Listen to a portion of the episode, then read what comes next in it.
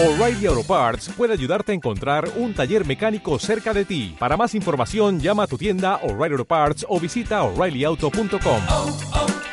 O'Reilly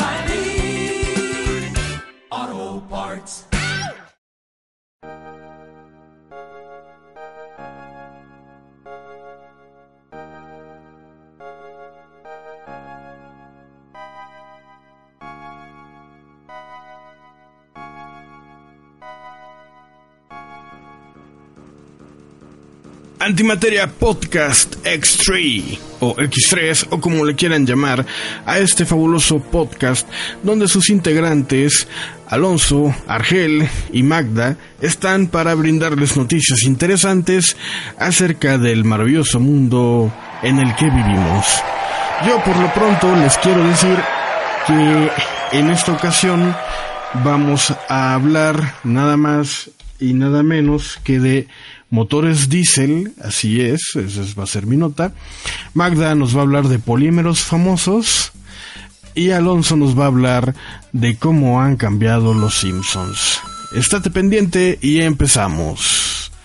Recuerden que también va a estar el Soldin Minuto. Mientras eh, ustedes se ponen cómodos, yo voy a empezar a hablarles del motor diésel. Y se preguntarán, ¿por qué? ¿Por qué el motor diésel?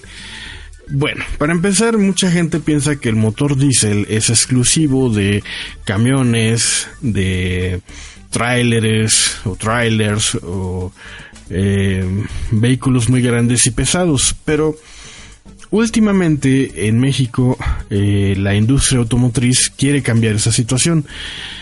En Europa, en Europa, eh, pues propiamente Europa no, no, no, tiene petróleo, todo el petróleo lo importa, importa gas. Eh, lo que hay mucho en Europa pues, son, es carbón. Entonces, eh, todos los eh, automóviles familiares, todos los sedanes, en su gran mayoría son vehículos diésel. En Norteamérica no, ni en México. Eh, Sudamérica es otro rollo, está muy variado. Pero, ¿por qué? ¿Cuál es la diferencia de tener un coche? Es decir, yo, por ejemplo, eh, imagínense que tienen un coche a gasolina y es el de toda la vida, el que siempre han tenido. Y de repente le dicen, no, ya no quieres un coche a diésel. Yo, ¿qué? ¿Un coche a diésel? ¿Por qué?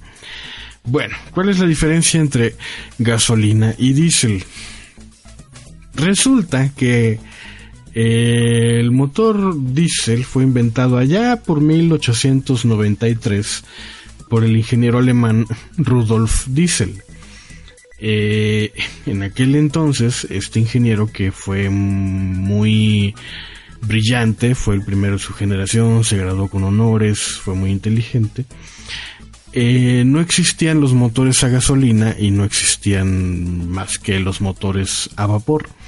Pero los motores a vapor eran muy eh, poco eficientes, entonces eh, solo podían convertir la energía que les proporcionaba el vapor en trabajo, eh, es, el 10%. Eh, entonces él se propuso crear un motor que ocupara un combustible barato y que fuera más eficiente en su en su proceso, eh, en su actuar. Bueno, pues eh, muchos de ustedes quizás no sepan, pero la compresión, eh, así como lo comprimir, causa calor. Si ustedes comprimen el aire, el aire común y corriente que respiramos lo envasan y ese envase lo, lo pudieran comprimir, el aire se calentaría eh, por el simple y sencillo hecho de que está comprimido. Se compresiona y ese efecto de compresión genera calor. Y ah, incluso en aquel entonces, en, eh, en los 1893 más o menos, había encendedores que no eran de gas, eran, eran mecheros, eh, eran encendedores de neumáticos. Comprimían el aire, se calentaba y encendían la, la mecha.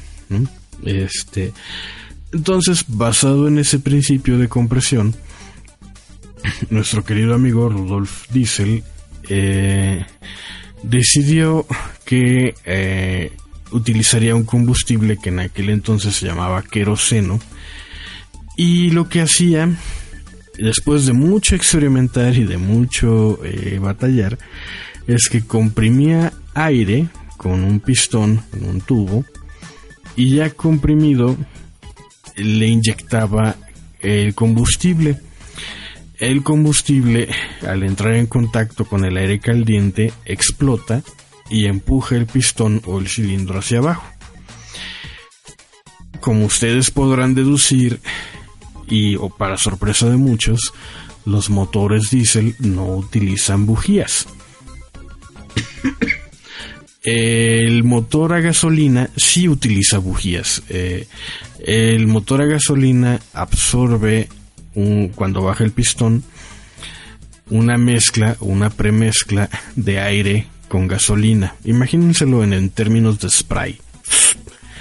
Y este tipo de spray, que es más bien a estos niveles gas, una nube de, gas, de aire y gasolina, sube el pistón, comprime la mezcla y cuando comprime eh, se enciende una chispa por parte de la bujía que hace que explote la mezcla y baje el pistón. ¿Qué pasa aquí? Que los motores de gasolina tienen una explosión controlada porque el origen es la chispa. Es una explosión menos fuerte y la compresión es menos que la de un motor diésel. Un motor diésel le comprime mucho más el aire, el espacio que queda entre el tope y y, el pistón es mucho menos que en el motor de gasolina. Y avienta el, el, inyector electrónico avienta una cantidad de diésel que hace que se encienda, pero no se enciende en un lugar determinado. Puede encender o puede la explosión puede ocurrir por un ladito o puede haber dos explosiones en simultáneo.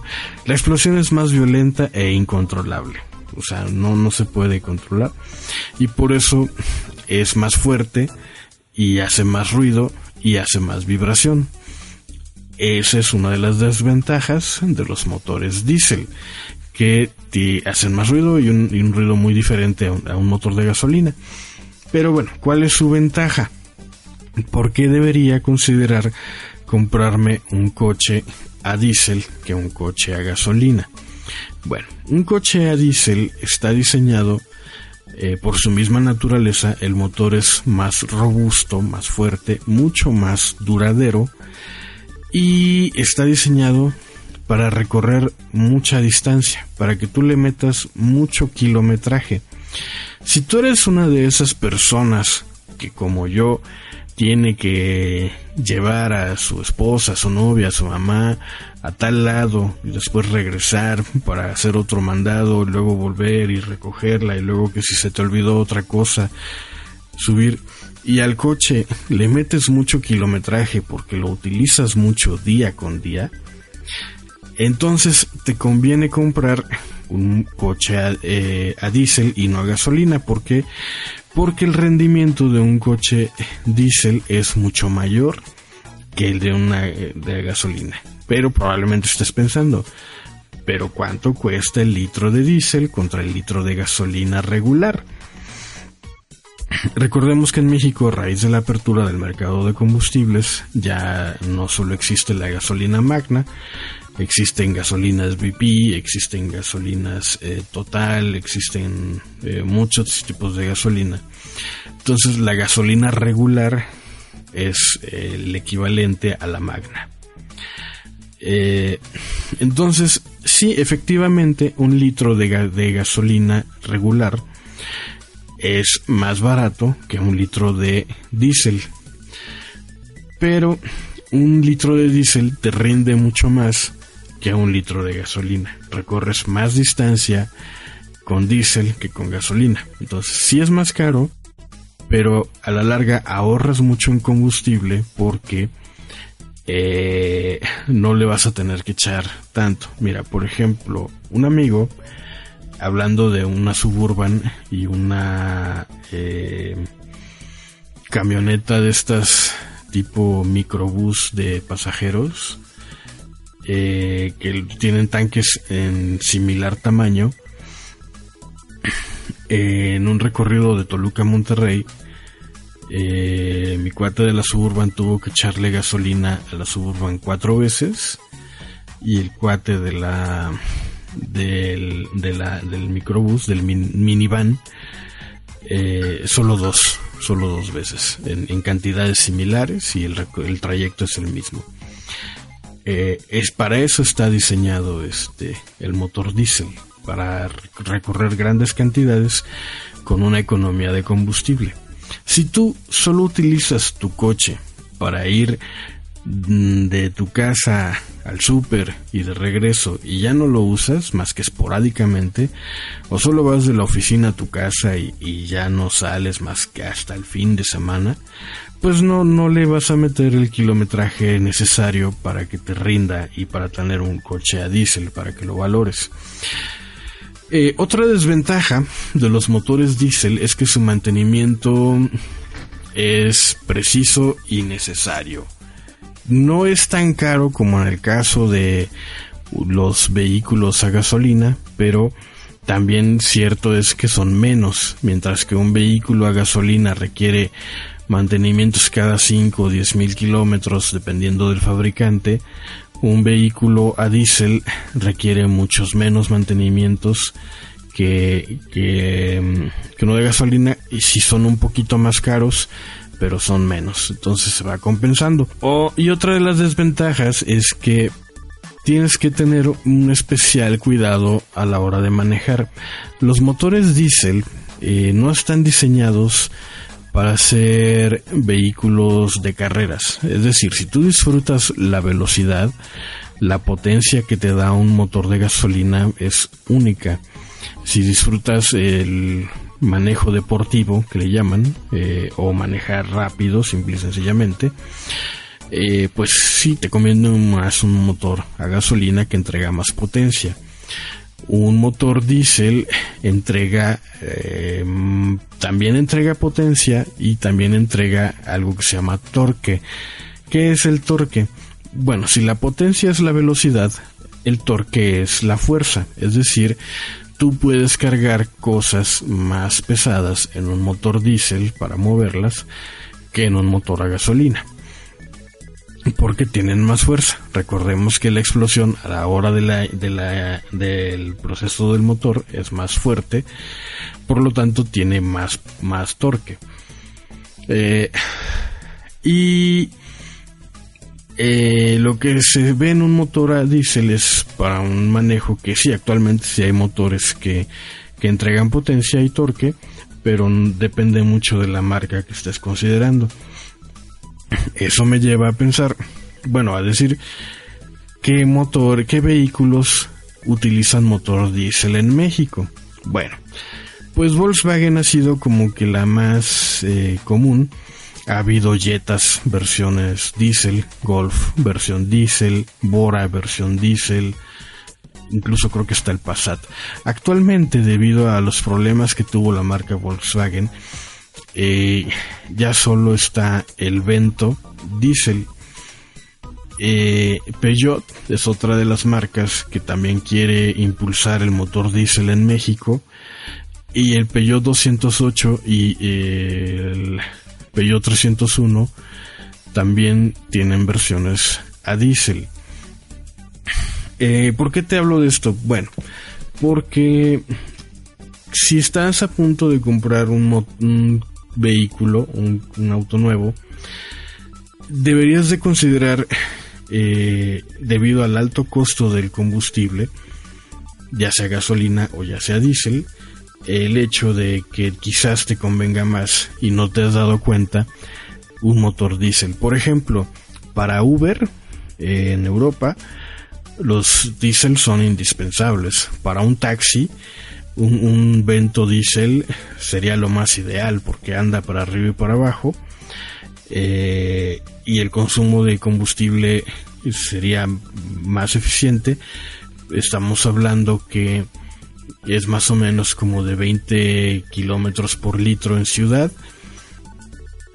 y o 24, no recuerdo si es 20 o 24 kilómetros por litro en ciudad, hablando de un vento diésel, y en carretera es hasta 27 kilómetros por, por litro. Es mucho más rendidor que un vehículo híbrido. Un vehículo híbrido, recordemos que tiene un motor a gasolina y un motor eléctrico. Y muchos están ahorita en pro del híbrido, pero el vehículo híbrido es muchísimo más caro que un vehículo diésel. Es el doble de caro fácilmente. Un, estamos hablando de un fusión híbrido o de un Toyota este, Prius. Eh, valen 500 mil pesos aproximadamente contra un, el costo de un Vento Diesel al, ahorita en junio del 2018 en México está aproximadamente en 265 mil pesos. Tampoco es barato, pero es mucho más barato que un híbrido y yo estimo que tiene mejor eh, rendimiento.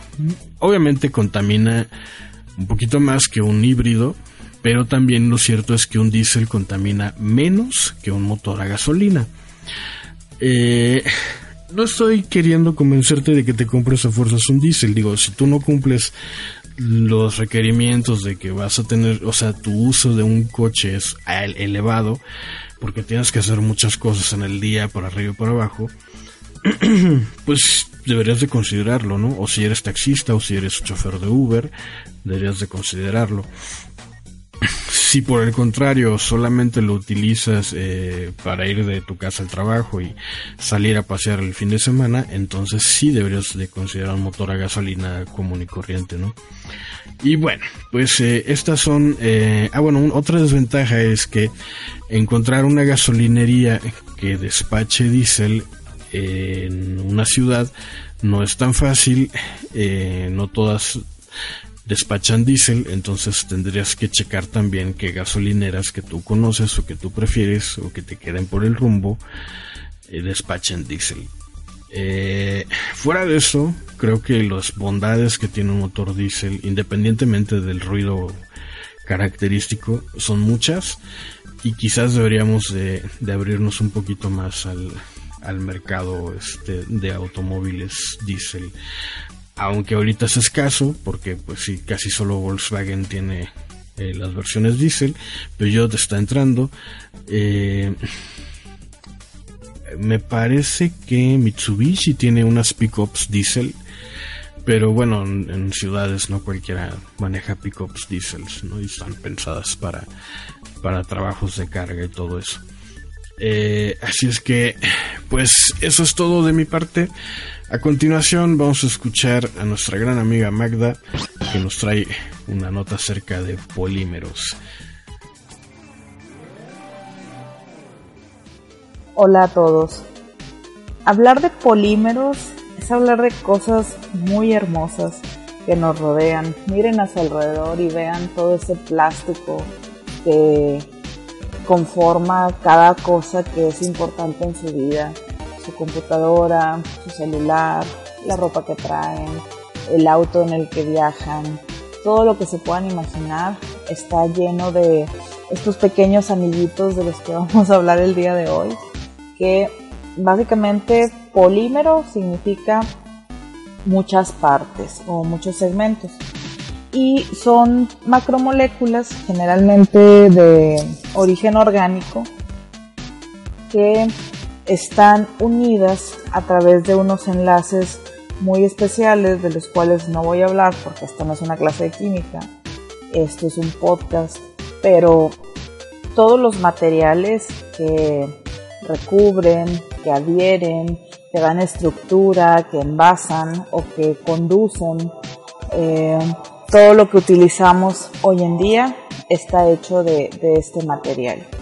Y bueno, la, industria de polímeros en general inició ya hace varios años. Estamos hablando de inicios del 1800, cuando a un tipo de apellido Goodyear o Goodyear eh, se le ocurrió hacer un proceso especial con el caucho. Eh, él se dio cuenta que pues a través de un proceso de vulcanizado podía hacerlo más duro y resistente al calor, lo que permitió pues la fabricación de los neumáticos para coches. Esto pues fue de, la, de las primeras experiencias que se tuvo con un material que este obtenido a través de polímeros, naturales como el hule empezó a darnos pues beneficios que antes no habíamos visto. Todos podemos imaginarnos la magnitud tan, tan genial que, que tuvo el, el advenimiento de las llantas neumáticas pues para el traslado y para el crecimiento de las economías. Pero los polímeros que yo les quiero hablar el día de hoy son los polímeros cotidianos, todos aquellos que, nos rodean y que están ahí presentes, pero que no, que no tomamos en cuenta muchas veces. Para clasificar un polímero tenemos eh, pues su origen, si es natural o sintético, también dependiendo sus propiedades mecánicas, pueden ser elastómeros, plásticos, fibras, recubrimientos o adhesivos. También los podemos clasificar por su comportamiento al calentarlo, ya sea que sean termoplásticos o termoestables. También por la aplicación que podemos tener. Muchas veces los, los polímeros pueden tener uso doméstico o uso industrial. El más popular o con el primero que vamos a iniciar es el polietileno. El polietileno es el plástico que te encuentras en el film transparente que utilizamos en las cocinas. También se usa en los lavavajillas, en los botes para microondas, en las tuberías y en las persianas. El polietileno no está tan lejos de ti, solo es necesario que abras los ojos para buscarlo. Otro polímero vinílico muy importante es el polipropileno. Este polímero es utilizado principalmente para los coches. Todos los salpicaderos o los parachoques que utilizan los automóviles están hechos de este polímero y también se puede utilizar en la confección de tapicerías y alfombras. También se utiliza en prendas térmicas ya que absorbe 500 veces su masa, pues también se usa para algunos trajes especiales que permiten dejar pasar la humedad. Pero bueno, aquí viene otro polímero que para mí es de los, de los principales o de mis favoritos, que es el policloruro de vinilo, más conocido como el PVC. ¿Quién no ha visto esas estructuras maravillosas hechas con unos tubos blancos de diferentes grosores pues bueno, el PVC por su alta resistencia, eh, que no es inflamable, no se degrada, es económico relativamente y este ha sido sintetizado desde 1838, pues se utiliza eh, como un material bastante conveniente y muy adecuado para, para ser usado eh, como parte de tuberías, puertas, ventanas, incluso hay gente que ha hecho muebles o casas enteras con PVC por su versatilidad. Pero bueno, pasando a, otro, eh, a otro de nuestros, de nuestros estelares, eh, tenemos al teflón. Yo creo que este no necesita presentación, todos lo ubicamos bastante bien por sus propiedades antiadherentes. ¿Quién no ha disfrutado de realizar un platillo muy muy pegajoso en, su cocina, llámese, no sé, una quesadilla o un huevo estrellado. Y disfrutar que al final del, de, del quehacer no necesitas lavar.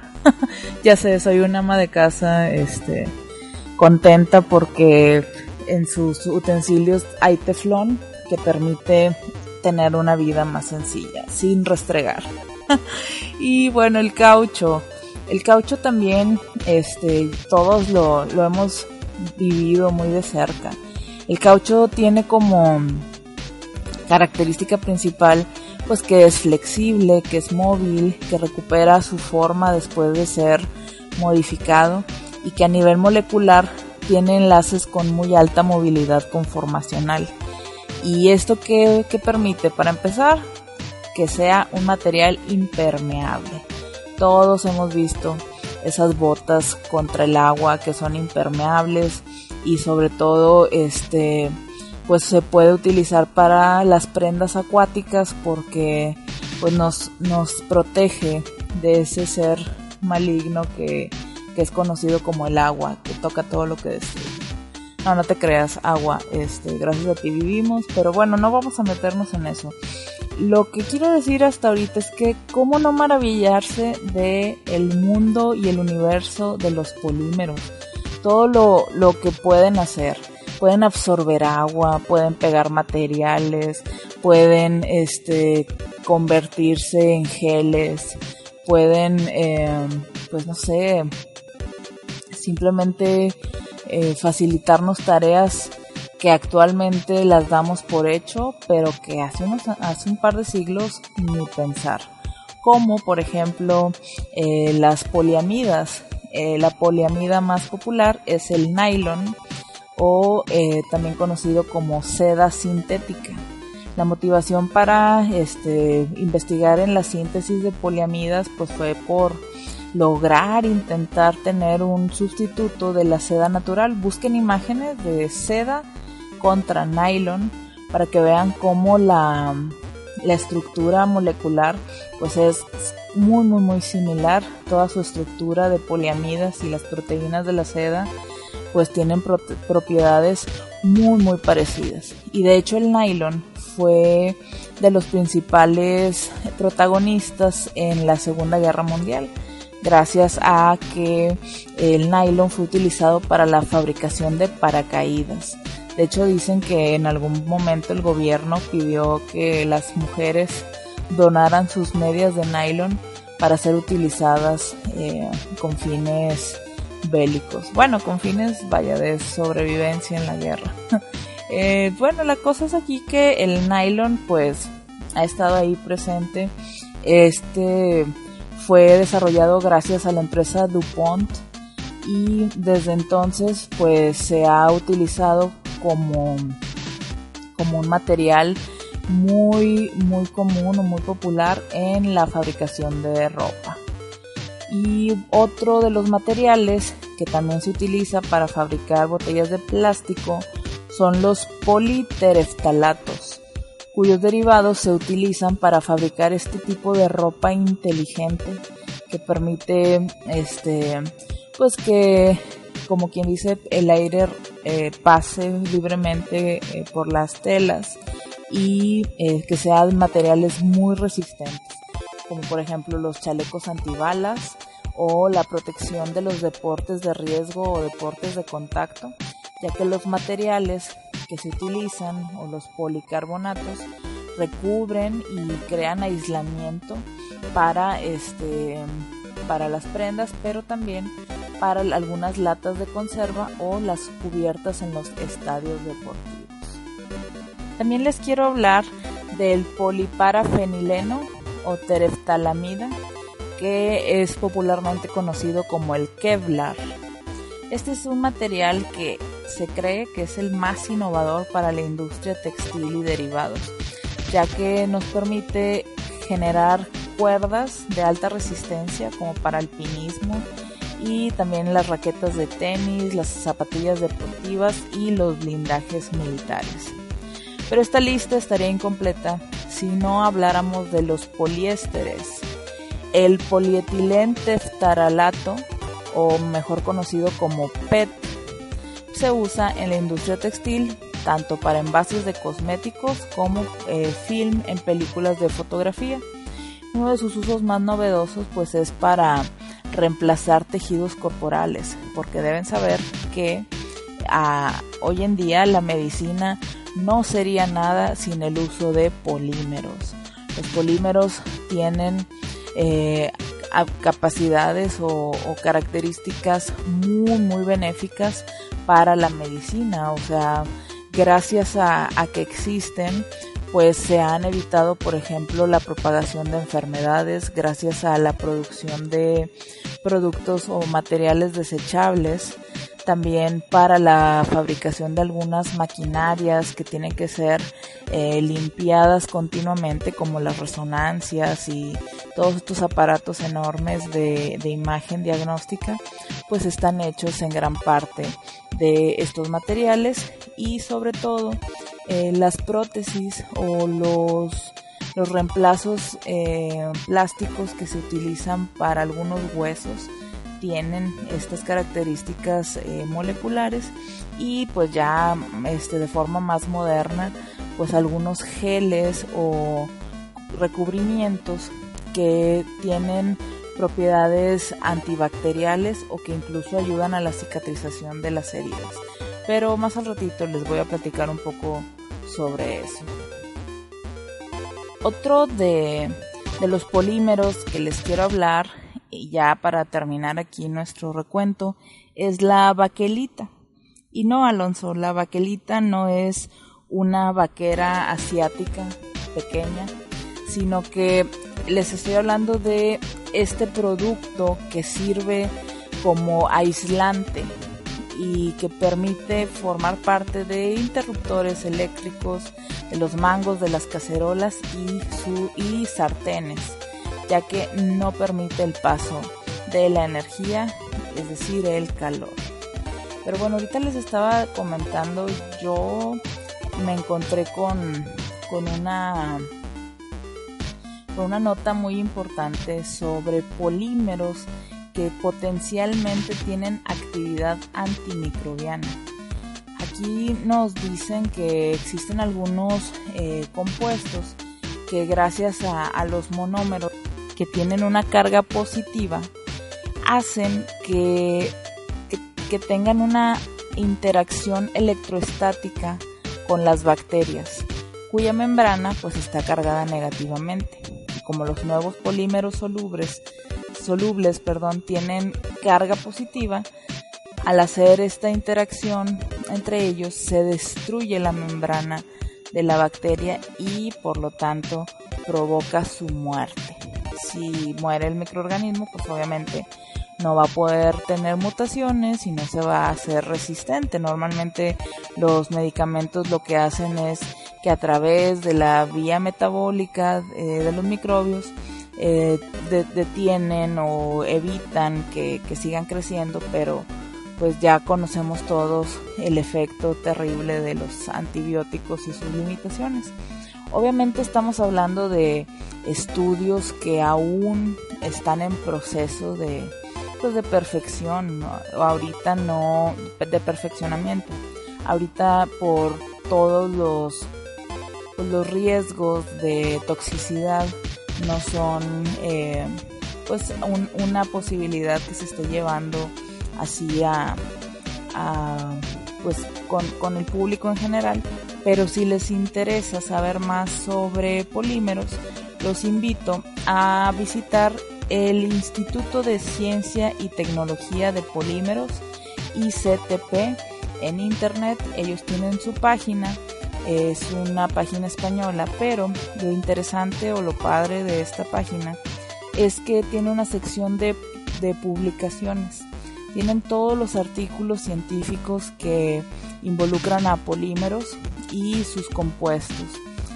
Todo tiene que ver con alguna característica, ya sea por la capacidad de ser absorbido o por las superficies que permiten eh, síntesis o que tienen este, eh, propiedades conductivas que pueden servir como catalizadores, como fijadores o como eh, cimientos para algunas algunas enfermedades o algunos padecimientos, pero también para favorecer las industrias y las tecnologías que necesitan de estos pequeños héroes silenciosos que están ahí salvándonos día con día.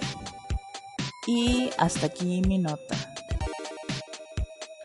Y bueno, pues ahora vamos a escuchar a nuestro amigo Zuldin con el Zuldin Minuto favorito de todos ustedes. Y ahora el Sundin Minuto. ¿Por qué la gente está tan convencida de que el mundo está en declive constante? Esta es una pregunta que en 2015 Stephen Pinker, psicólogo canadiense y autor científico, se realizó en una charla que dio en el Cato Institute en Washington, D.C. De acuerdo con él, existen tres sesgos emocionales hacia el pesimismo. El primero es que percibimos lo malo como algo más fuerte que lo bueno. Pongamos en balance simplemente una crítica que recibes y el impacto que ésta deja con una alabanza y el confort que ésta te puede proporcionar.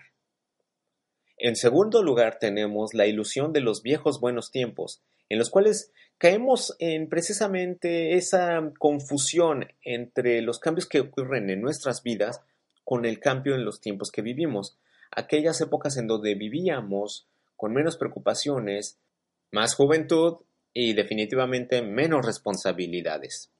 Y en tercer lugar tenemos la psicología de la moralización, aquella competencia moral que normalmente vivimos todos en la sociedad y en donde se asume a los críticos como más moralmente comprometidos que aquellos que disfrutan el confort. A estos tres sesgos emocionales les vamos a sumar uno cognitivo llamado la probabilidad documentada, donde pensamos que es más probable que ocurra algo que nos ha dejado una mayor huella que aquello que no. Y como verán, todo esto se alimenta en un círculo relativamente vicioso. Ahora, antes de despedirnos, les dejo una pregunta. De aquí a una semana, ¿cuántas cosas buenas creen que les puedan llegar a pasar? Es todo por mi parte, nos oímos en el próximo Suldin Minuto.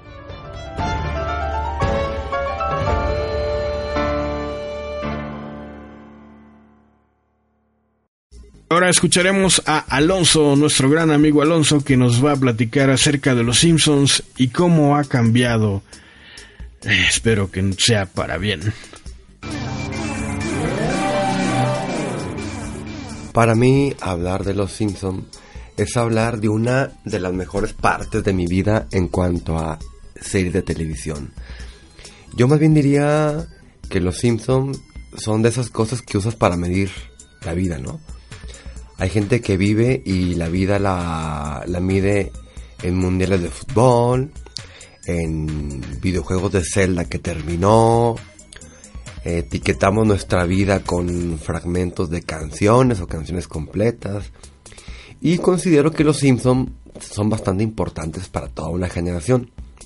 Porque nos han acompañado durante nuestro crecimiento y muchos de sus chistes fueron parte de nuestro repertorio de chistes a la hora de hacer comentarios jocosos, burlones o simplemente recordar en el salón de clases algunos de sus momentos más cómicos.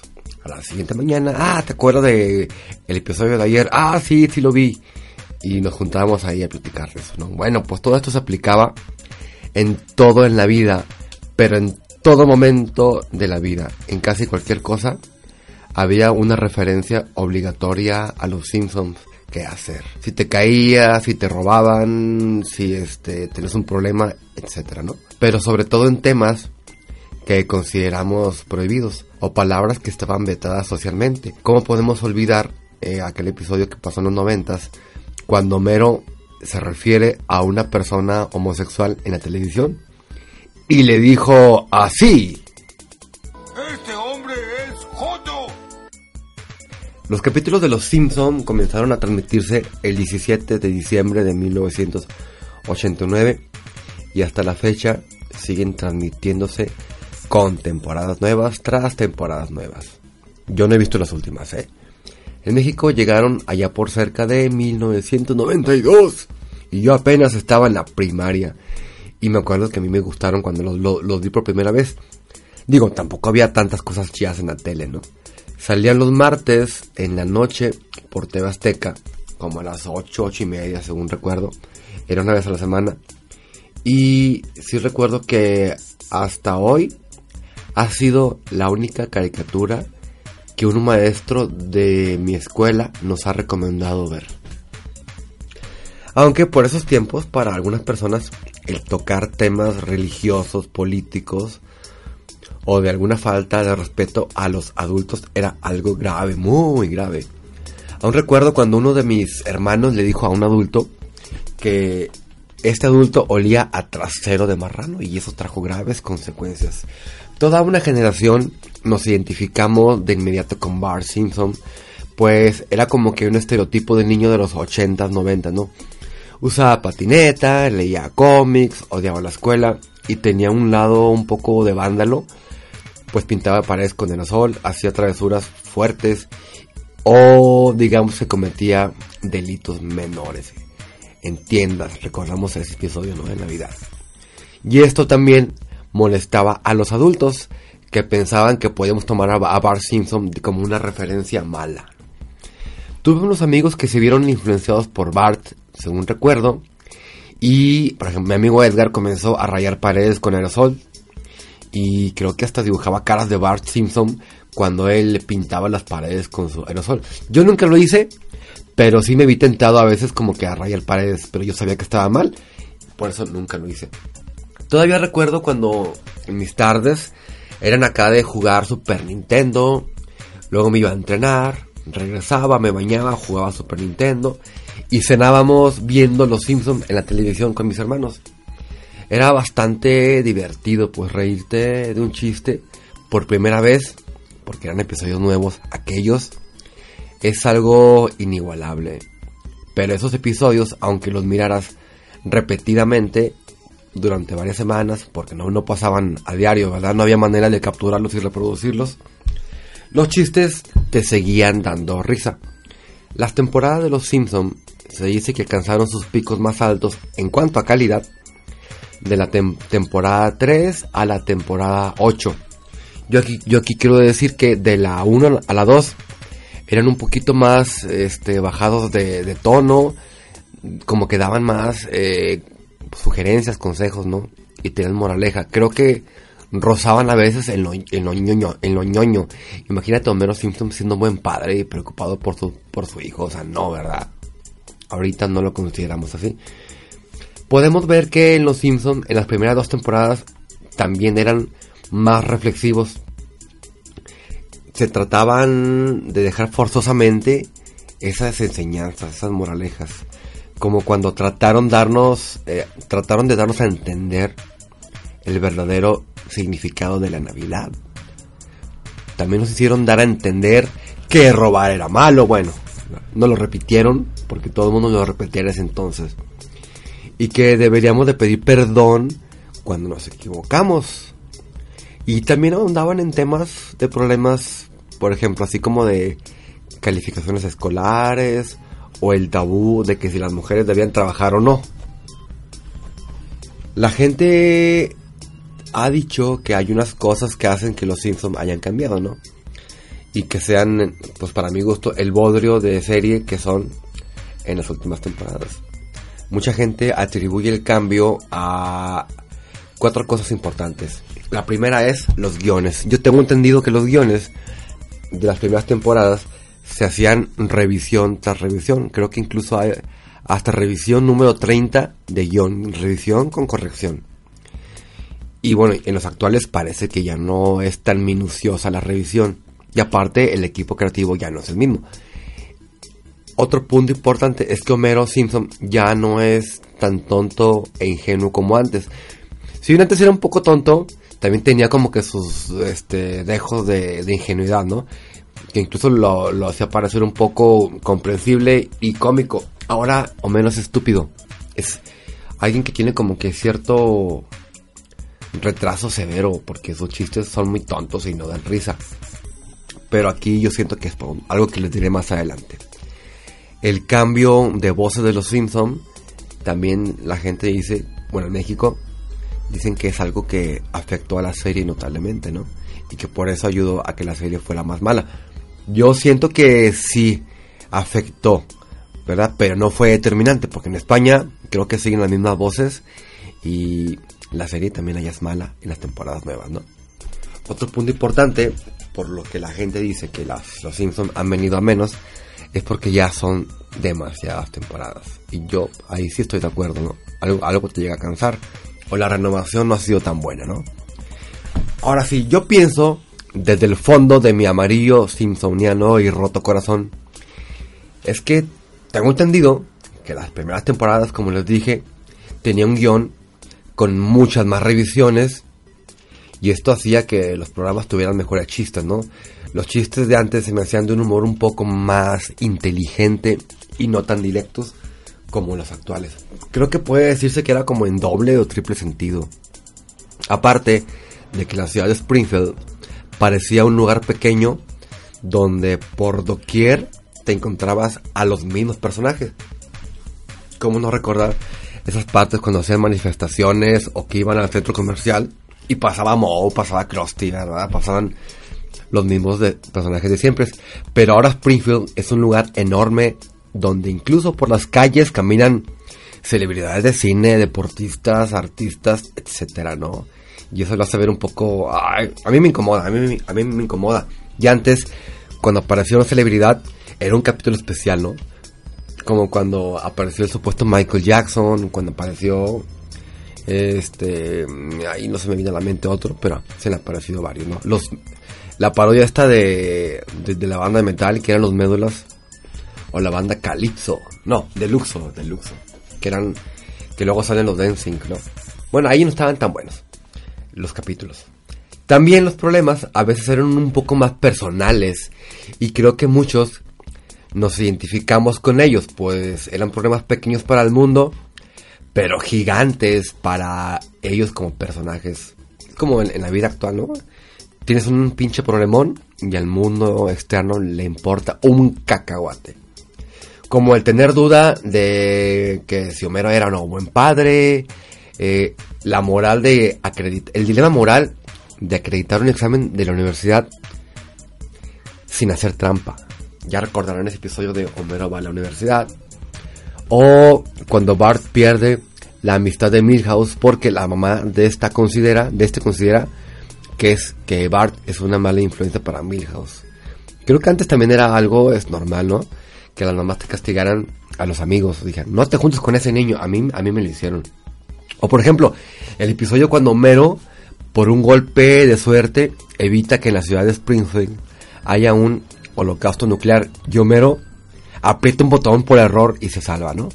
Entonces ese Homero es felicitado por, May- por Mágico Johnson, una celebridad del básquetbol de los años 80-90, porque en ese entonces cuando hacías algo pa- padre o algo así, este, te comunicaban con el presidente por teléfono o con alguna celebridad. ¿Cómo olvidar aquella, creo que fue en el Mundial del 94 y también, sí, cuando México ganó un partido, ya se cuenta que, creo que fue ese Mundial, a Luis García, el que metió los goles contra Irlanda, le hicieron una entrevista en, en la, en la televisión en vivo después del partido y le dijeron, señor Luis García, le vamos a pasar al presidente Carlos Salinas de Gortari. Y la llamada fue pública, ¿no? Y todos la escuchamos, ¿no? Era cuando, pues antes como de premio, te consideraban importante y te comunicaban el presidente. ¡Ah! ¡Qué cosas, no! Bueno, a menos Simpson, por salvar a Springfield de un holocausto nuclear, le comunicaron en vivo con Mágico Johnson para ser felicitado, siendo que Mero había hecho una, un churro o una situación de azar que le salió, que le salió favorable. Pero bueno, no obstante, no podemos dejar de pensar, pensar y resaltar, sobre todo yo, lo glorioso de los episodios especiales de La Noche de Brujas de los Simpsons, donde los escritores abordaron temas geniales para mí, que me gustan mucho, temas fantásticos y mágicos que a muchos nos gustaban, como por ejemplo apariciones de aliens, apariciones de brujas, zombies, y esto habría un abanico infinito, pero súper infinito de posibilidades en cuanto a diversión. Ah, qué tiempos aquellos. Yo todavía los veo antes de Halloween, me aviento mi maratón, mi maratón de episodios de los Simpsons. De hecho los pongo a diario, los pongo corriendo. De hecho en el congreso pasado, ahí en el, en el lugar que rentamos a Argel, Max y yo, estábamos viendo los episodios de Halloween que llevaba yo, ¿no? Muchos, ya casi para terminar, yo creo que muchos casi nacimos y crecimos con los Simpsons. Pudimos identificarnos con esta serie, con un personaje en especial. Yo me identificaba con Bart, por ejemplo, ¿no? De niño. Y a mis vecinos los, los identificaba con mm, habitantes de Springfield. Como el alcalde, Krusty el payaso, el de la tienda, el vendedor de la, de la tienda de cómics, eh, y etcétera, ¿no? Nosotros crecimos, nuestros amigos crecieron y tomaron diversos caminos. Hablo en la vida, ¿no? Mis amigos de la secundaria, de la prepa, bla, bla. Crecimos y cada quien se fue por su lado. Algunos les sigo hablando, algunos no, algunos prefiero no hablarles porque han cambiado mucho. Y yo creo que los Simpson, híjole, me duele decirlo, pero yo creo que los Simpson, la serie, son como ese niño que creció con nosotros, buen amigo, pasamos mucho tiempo juntos, creció, creció, se hizo adolescente como nosotros, se hizo adulto como nosotros y ahora no lo reconocemos, pues ha cambiado tanto que no podemos llevarnos con ellos más de la cuenta porque no se puede. Pero que simplemente estamos para recordar los mejores episodios de nuestra juventud y desearnos la mejor de la suerte en el futuro porque todo queda ahí como un hermoso, un bello recuerdo. Gracias Simpson. Es todo Ángel.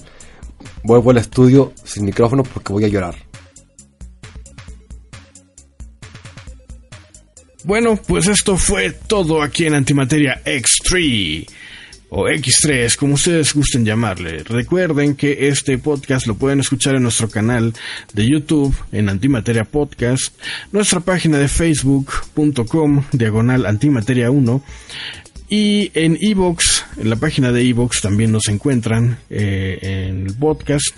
Salimos entre semana en este podcast y todos los lunes tenemos un streaming en vivo a través de la plataforma de YouTube. Y nos pueden mandar sus quejas y sugerencias a antimateriapodcast.gmail.com. Pues hasta luego. Recuerden que este podcast está bajo una licencia Creative Commons y eso sería todo. Bye. ¿Odia a Montgomery Burns? No. Bueno, un poco, pero no le disparé. Pasó. Está libre, señor. Me alegro porque tengo una cita, una reunión, cena con Fred, cena solo, ver televisión solo. Está bien, voy a quedarme en la casa a ver un catálogo de lencería. Del supermercado. Ahora desconecten esto, por favor. No merezco esta clase de trato.